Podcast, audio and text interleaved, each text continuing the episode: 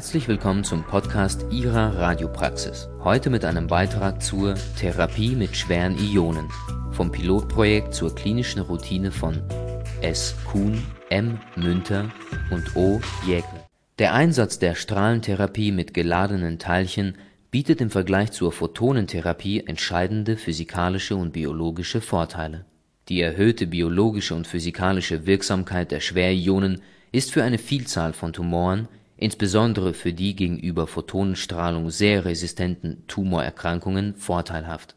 Seit Beginn der Teilchentherapie in den 1950er Jahren in den USA sind über 50.000 Patienten weltweit mit Protonen und über 5.000 Patienten mit Kohlenstoffionen behandelt worden.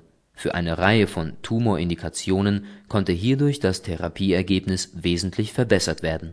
Einleitung Was sind eigentlich Schwerionen? Schwerionen sind die Kerne von Atomen, bei denen die Elektronen abgestreift wurden. Für die Behandlung von Tumoren können Protonen, Wasserstoffion oder verschiedene Ionen, die schwerer sind, eingesetzt werden, beispielsweise Helium, Kohlenstoff oder Sauerstoffkerne. Dabei verfügen insbesondere Kohlenstoff und Sauerstoffionen über eine erhöhte biologische Wirksamkeit im Tumor, verglichen mit einer Photonenbestrahlung. Die leichten Ionen und dabei insbesondere Protonen und Heliumionen weisen eine nur unwesentlich erhöhte biologische Wirksamkeit im Vergleich zu einer Photonenbestrahlung auf. Die physikalischen Eigenschaften der leichten Ionen entsprechen aber weitgehend denen der Schwerionen. Merke, für die Schwerionentherapie können verschiedene Ionen eingesetzt werden, beispielsweise Helium, Kohlenstoff oder Sauerstoffkerne. Was sind die potenziellen Vorteile der Schwerionen? Der wichtigste Vorteil von Schwerionen gegenüber der konventionellen Photonenstrahlung besteht in dem unterschiedlichen Verlauf der Tiefendosiskurve zwischen diesen beiden Strahlenarten. Bei Photonenstrahlung wird das Dosismaximum bereits in geringer Tiefe von wenigen Zentimetern erreicht, worauf ein langsamer exponentieller Abfall folgt. Sowohl vor als auch weit hinter dem Zielvolumen wird eine erhebliche Dosis deponiert, das heißt, Photonen geben beim Durchdringen von Gewebe kontinuierlich Energie ab. Im Gegensatz dazu zeigen Schwerionen eine erheblich verringerte Eintrittsdosis und ein ausgeprägtes Maximum in der Tiefe, den sogenannten Bragg Peak, dessen Position mit der Wahl der Energie präzise gesteuert werden kann. Hinter dem Bragg Peak fällt die Dosis sehr steil ab, so dass hier nur wenig Dosis deponiert wird. Für die Bestrahlung eines Tumors mit einer homogenen Dosis benötigt man jedoch einen tiefen dosismodulierten Strahl, welchen man durch Überlagerung vieler Energien erreichen kann Dadurch steigt die Dosis im Eingangsbereich zwar an, ist aber gegenüber einer Photonenstrahlung dennoch deutlich reduziert. Im Falle der Kohlenstoffionen variiert die biologische Wirksamkeit und ist im Bragg Peak im Vergleich zum Eintrittsbereich erhöht. Daher ergibt sich bei gleicher effektiver Dosis im Zielvolumen eine Absenkung der Dosis im Eingangsbereich gegenüber Protonenstrahlen.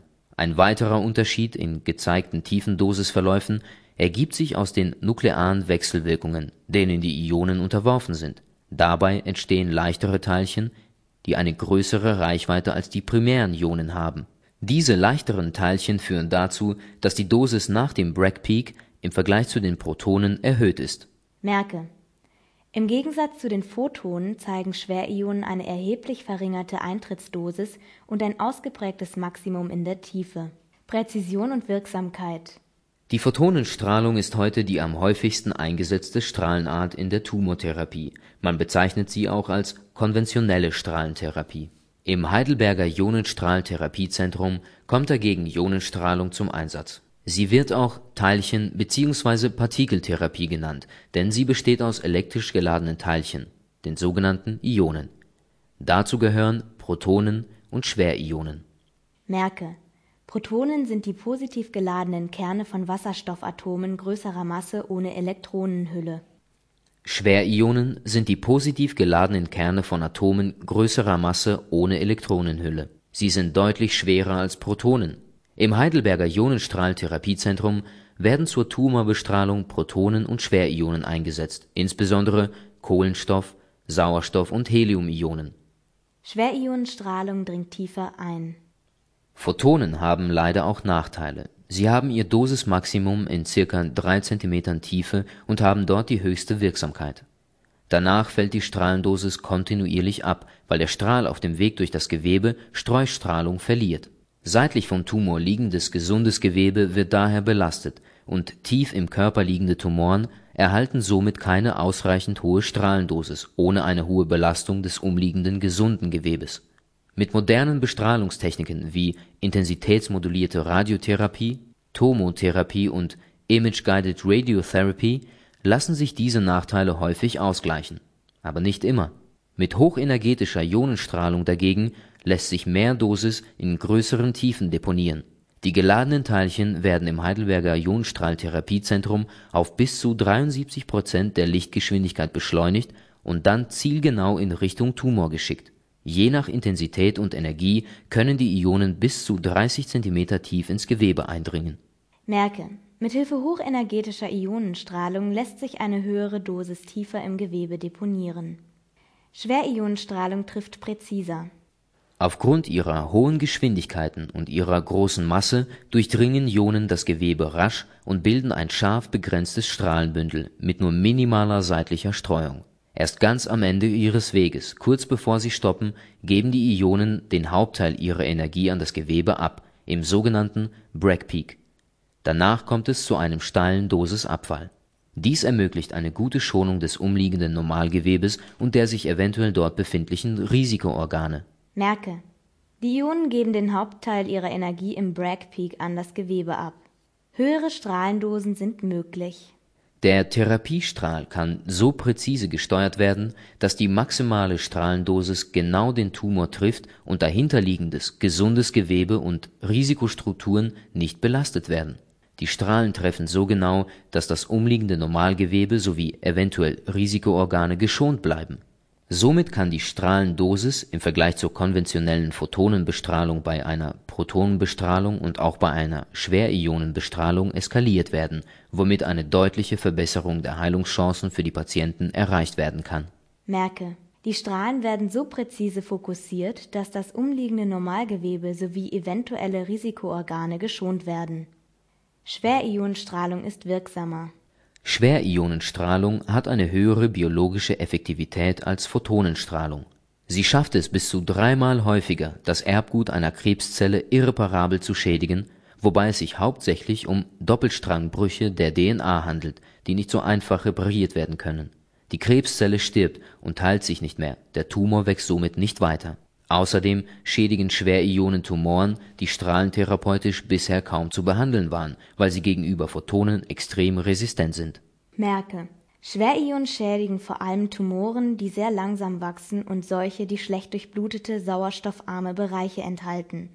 Pilotprojekt Schwerionentherapie an der Gesellschaft für Schwerionenforschung Darmstadt von Dezember 1997 bis Juli 2008 wurden in einem Pilotprojekt am Teilchenbeschleuniger der Gesellschaft für Schwerionenforschung in Darmstadt Tumorpatienten mit Schwerionen mit Kohlenstoffionen bestrahlt. Die Gesellschaft für Schwerionenforschung gehört zu den weltweit führenden Zentren für Kernphysik und Elementarforschung. Neben großen Erfahrungen auf den Gebieten der Beschleunigertechnik und der Entwicklung hochpräziser Bestrahlungsverfahren verfügte die Gesellschaft für Schwerionenforschung Darmstadt bis dato über die einzige Beschleunigeranlage in Europa, an der Patienten mit tiefliegenden Tumoren mit Ionen bestrahlt werden können.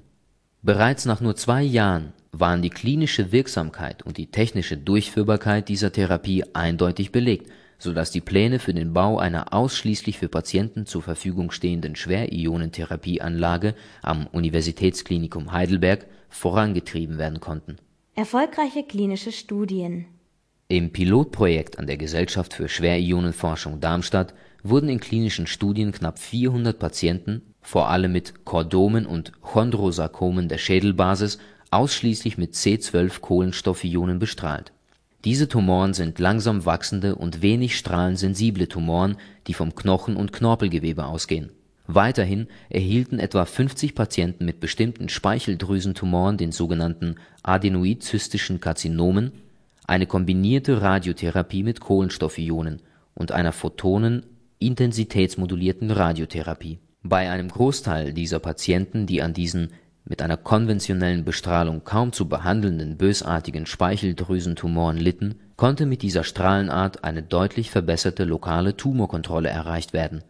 Durch die klinischen Studien im Pilotprojekt ist es klar belegt, dass bestimmte Knochentumoren, die sogenannten Chordome und Chondrosarkome der Schädelbasis sowie die adenoid-zystischen Karzinome der Speicheldrüsen von einer Schwerionenbestrahlung profitieren diese Tumoren sind gegenüber einer herkömmlichen Bestrahlung sehr resistent und liegen neben den höchst strahlensensiblen Geweben von Hirnstamm, Hirnnerven, Augen und Sehnerven.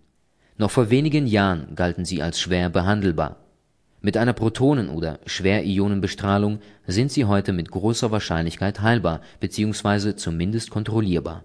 Merke Chordome und Chondrosarkome sind langsam wachsende und wenig strahlensensible Tumoren, die vom Knochen und Knorpelgewebe ausgehen. Technische Ausstattung des Heidelberger Ionenstrahltherapiezentrums Weltweit gibt es einige Protonen und Schwerionentherapieanlagen. Das Heidelberger Ionenstrahltherapiezentrum verfügt jedoch über einzigartige Merkmale, die seine Sonderstellung in Europa und der Welt ausmachen weltweit die erste kombinierte Protonen und Schwerionentherapieanlage, die an einem Universitätsklinikum angesiedelt ist und weltweit die erste Schwerionentherapieanlage mit einer beweglichen Bestrahlungsquelle, der Gantry. Die Gantry ermöglicht eine sogenannte Kreuzfeuerbestrahlung des Tumors.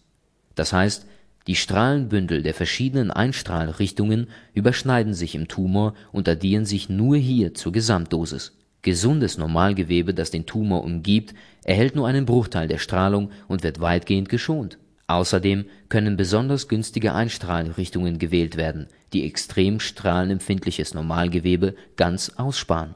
Das intensitätsmodulierte Rasterscan-Verfahren ermöglicht höchste Präzision. Im Heidelberger Ionenstrahltherapiezentrum wird durch diese spezielle Applikationsmethode eine niemals zuvor erreichte Präzision in der dreidimensionalen Bestrahlung auch von sehr irregulären Zielvolumina erreicht.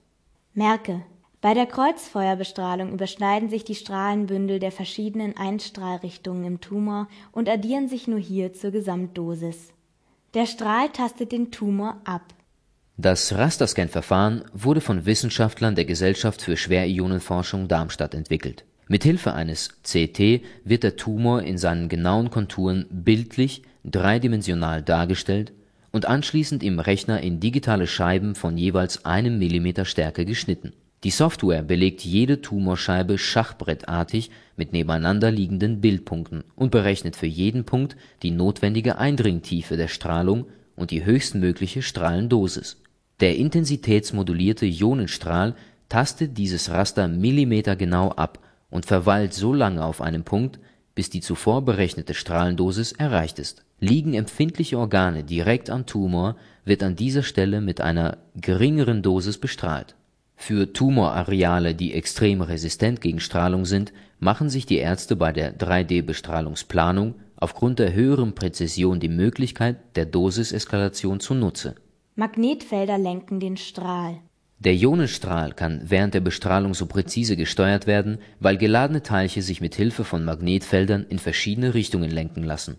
Wie weit der Strahl ins Gewebe eindringt, hängt dagegen von seiner Energie ab, die wiederum davon abhängt, wie stark die Teilchen beschleunigt werden.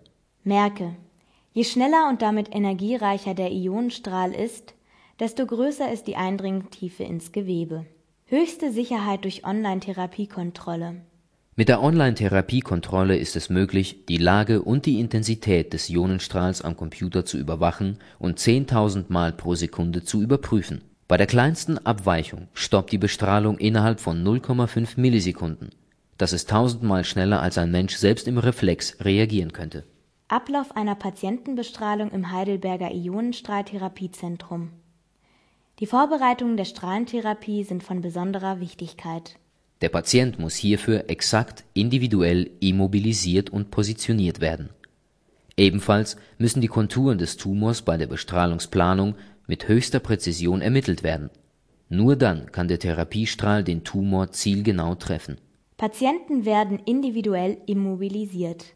Damit es während der Bestrahlung durch Patientenbewegungen nicht zu Ungenauigkeiten kommt, müssen die Patienten während der gesamten Prozedur in individuellen Präzisionslagerungshilfen fixiert werden. Dazu werden für den Kopfbereich für jeden Patienten individuelle Bestrahlungsmasken aus Scotch-Cast-Binden oder Thermoplast-Materialien angefertigt, die den Kopf fest umschließen und nur eine Öffnung im Bereich von Nase und eventuell Mund aussparen. Diese Masken werden fest auf dem Bestrahlungstisch adaptiert. Die Laser im Raum markieren die Bezugspunkte auf der Maske, so dass der Therapiestrahl präzise auf die richtige Stelle gerichtet werden kann, auch bei mehreren aufeinanderfolgenden Bestrahlungen Liegt der Tumor an einer anderen Stelle im Körper, kommen Lagerungshilfen wie zum Beispiel Vakuumkissen zum Einsatz, die den Brust oder Beckenbereich des Patienten entsprechend fixieren. Merke: Patienten müssen während der gesamten Bestrahlung in individuellen Präzisionslagerungshilfen fixiert werden. 3D-Bestrahlungsplanung Die 3D-Bestrahlungsplanung beginnt mit der Bildgebung, das heißt Zunächst werden Schnittbildaufnahmen im Computertomographen und Magnetresonanztomographen, eventuell auch eine kombinierte Positronen-Emissionstomographie-Computertomographie durchgeführt. Danach wird von den Ärzten das Tumorvolumen bzw. bestimmte Parameter festgelegt (Tumorsolldosis, Toleranzdosis des umliegenden gesunden Normalgewebes und Toleranzdosis der Risikoorgane aus diesen Vorgaben berechnet der Computer die optimale Strahlendosis für jeden einzelnen Punkt im Tumor und ermittelt die günstigsten Einstrahlrichtungen des Therapiestrahls. Das nennt sich dreidimensionale computergestützte Bestrahlungsplanung. Wesentliche Unterschiede zu den bestehenden Systemen ergeben sich insbesondere bei den Algorithmen zur Berechnung der dreidimensionalen Dosisverteilung, da für Ionenstrahlen eine biologisch effektive Dosis berechnet wird ein weiterer Unterschied ergibt sich durch die Bestrahlungstechnik, da die Parameter für die Applikation mittels eines gescannten Ionenstrahls berechnet werden müssen. Merke: Bei der dreidimensionalen computergeschützten Bestrahlungsplanung werden anhand von vorher festgelegten Parametern die optimale Strahlendosis und die günstigste Einstrahlrichtung berechnet.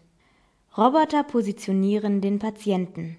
Im Heidelberger Ionenstrahltherapiezentrum werden erstmalig Tischroboter zur hochpräzisen Patientenlagerung eingesetzt. Damit bringt die medizinisch-technische Radiologieassistentin den Patienten mit Präzision von unter einem Millimeter in die richtige Bestrahlungsposition. Deckenroboter, die mit einem Flat Panel ausgestattet sind, machen vor dem Bestrahlungsbeginn orthogonale Röntgenaufnahmen des Tumorareals. Diese erscheinen sofort auf dem Monitor im Kontrollraum, damit die Ärzte nochmals die Position des Patienten überprüfen können. Dazu werden Knochenstrukturen auf den Röntgenkontrollaufnahmen sowie weitere markante anatomische Strukturen mit den im Rahmen der Vorbereitung gemachten 3D-Computertomographie und Magnetresonanztomographie-Datensätzen übereinandergelegt und dann entsprechend adaptiert, das heißt via Tischkorrektur angepasst die gesamte Prozedur dauert je nach Tumorgröße circa 30 bis 45 Minuten pro Fraktion. Maske anlegen und positionieren, Kontrollaufnahmen anfertigen und eine eventuelle Korrektur mit anschließender Bestrahlung. Die gesamte Bestrahlungsserie einer Kohlenstoff-Ionentherapie besteht aus durchschnittlich 20 Einzelbestrahlungen. Merke: Tischroboter werden zur hochpräzisen Patientenpositionierung eingesetzt um den Patienten mit Präzisionen von unter einem Millimeter in die richtige Bestrahlungsposition zu bringen.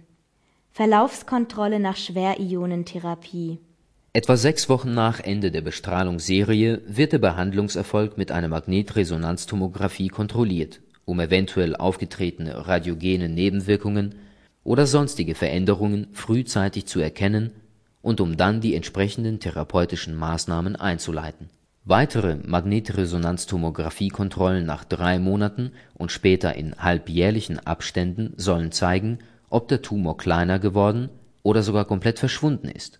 Zusammenfassung Mit dem Abschluss des Pilotprojektes an der Gesellschaft für Schwerionenforschung Darmstadt im Juli 2008 konnte die klinische Durchführbarkeit und Sicherheit dieser Therapie mit schweren Kohlenstoffionen demonstriert werden Ebenso wurde eine exzellente lokale Kontrolle für Chordome und niedriggradige Chondrosarkome der Schädelbasis mit nur geringfügiger Toxizität erreicht.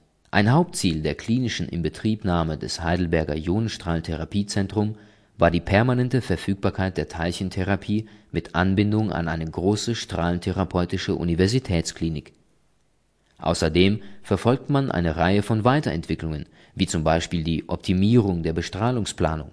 die Bestrahlung von beweglichen Organen, eine Erweiterung des Indikationsspektrums, die Bestrahlung von kindlichen Tumoren bevorzugt, an der Gantry. Geplant sind in Zukunft weitere klinische Studien, die systematische Untersuchung der Rolle der Protonen- und Kohlenstoffionentherapie in klinischen Phase 1 bis Phase 3 Studien, Vergleichsstudien der Photonen- und Teilchentherapie, eine Weiterentwicklung der Technologie sowie radiobiologische Begleitforschung. Kernaussagen Die Strahlentherapie mit geladenen Teilchen bietet im Vergleich zur Photonentherapie entscheidende physikalische und biologische Vorteile. Schwerionenstrahlung dringt tiefer ein trifft präziser und ist wirksamer.